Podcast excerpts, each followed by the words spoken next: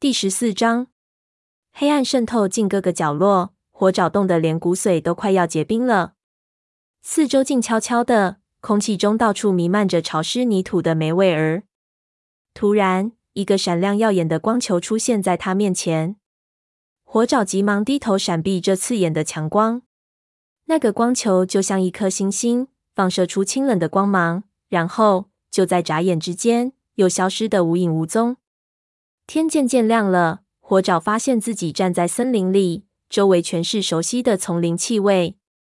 他深深吸了口气，一阵凉意顿时涌遍全身。忽然，一个恐怖的声音毫无征兆的在树林里响起，那是前方树丛里惊慌失措的猫们发出的惨叫声。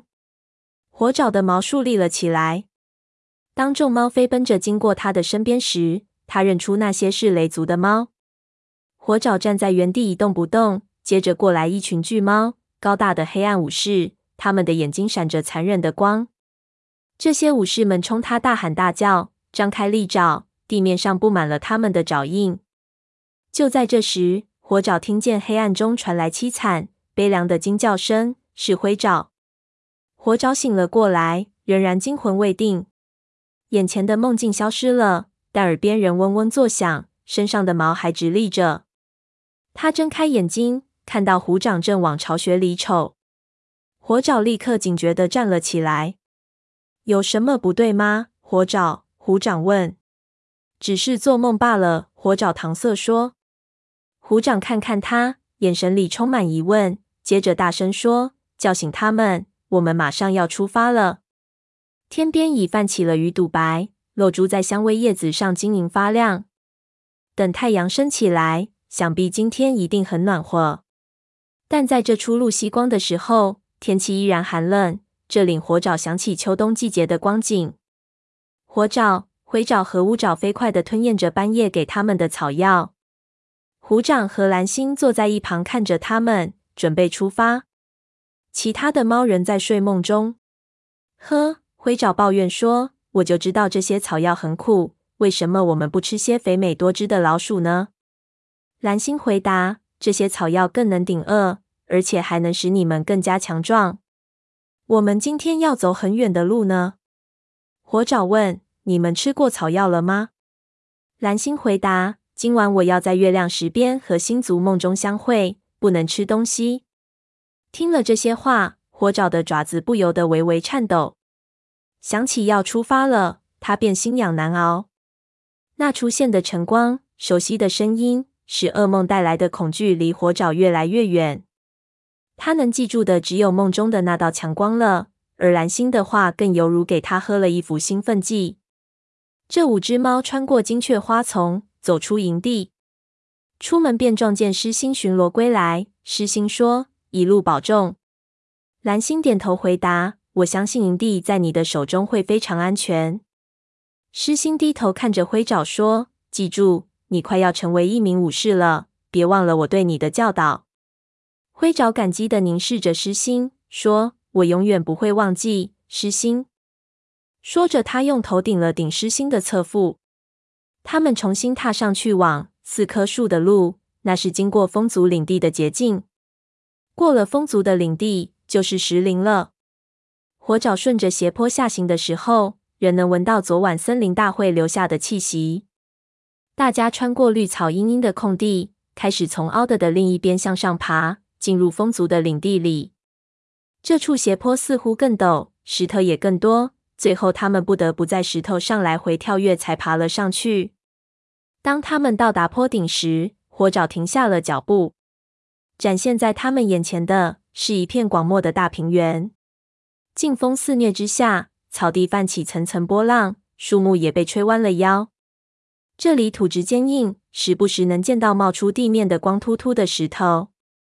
空气中仍然残留有风族的气味，但很陈旧。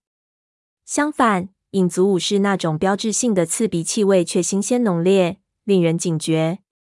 所有族群都有权利安全的前往月亮石，但是影族似乎不再把这条武士守则不再放到眼里了。大家保持警惕，蓝星说。不过。我们绝不能在我们的领地外捕猎，即使影族不遵守武士守则，我们也不能违背它。他们穿越平原，沿着印基在欧石南荒野上生长的一种灌木中穿梭。这时，太阳已经高高挂在了天上。火爪已经习惯了在树丛里生活，没有树冠的遮蔽，它的毛又重又热，背上像着了火一样。幸亏身后森林里一直刮来风，才使它稍稍好受些。突然，虎掌一下插住脚步，低声说：“有情况，我闻到影族巡逻队的气味了。”其他猫扬起鼻子嗅嗅，没错。绝对是影族武士的气味。他们处在上风向，如果我们继续赶路，他们不会发现我们的。蓝星说：“但我们必须抓紧时间。如果他们赶在前面，就会发现我们。现在我们离风族领地的边缘不远了。”他们加快脚步，遇到石头便一跃而过，穿过发出甜甜香味的欧石南。没走几步，火爪便嗅嗅空气。四处张望，打探影族巡逻队的行踪，但渐渐的，影族的气味越来越淡。他自信满满地想：他们一定是拐回去了。最后，他们走到高地的边缘，这里的景象发生了翻天覆地的变化。两角兽们将这里改造的光怪陆离，宽阔的土路穿过绿色和金黄色的草地，田野里两角兽们的巢穴星罗棋布地排列着。不远处是一条宽阔的灰色马路，风里也夹杂着刺鼻的难闻气味，使火爪几欲作呕。他问灰爪：“是雷鬼路吗？”灰爪回答：“是的，它从影族的领地一直向上延伸到这里。你看见路那边的石林了吗？”火爪向远方的地平线望去，只见地势急转而上，地面上一片荒芜。这么说，我们非得穿越雷鬼路不可了。火爪问道：“没错。”灰爪说。每当他面对困难的时候，他的声音变响亮而自信，几乎算得上兴奋了。走吧，蓝星说着向前奔去。只要我们不歇脚，就能在月亮升起前赶到那里。火爪跟着大家下了山，离开荒凉的风族领地，进入两角兽草木繁茂的地盘上。雷鬼路边的树离越来越近了。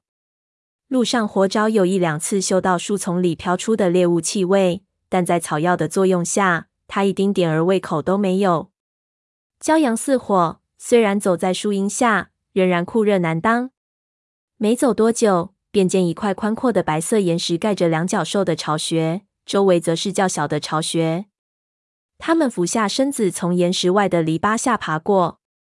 就在这时，突然响起一阵疯狂的怒吼声。吓得他们急忙望去，是狗。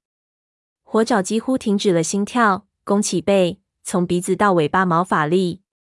虎掌透过篱笆看看，说：“没事，他们都被拴着。”就在不远处的岩石上，有两只狂躁不安的狗，样子一点儿也不像住在两角兽花园里的那种宠物狗。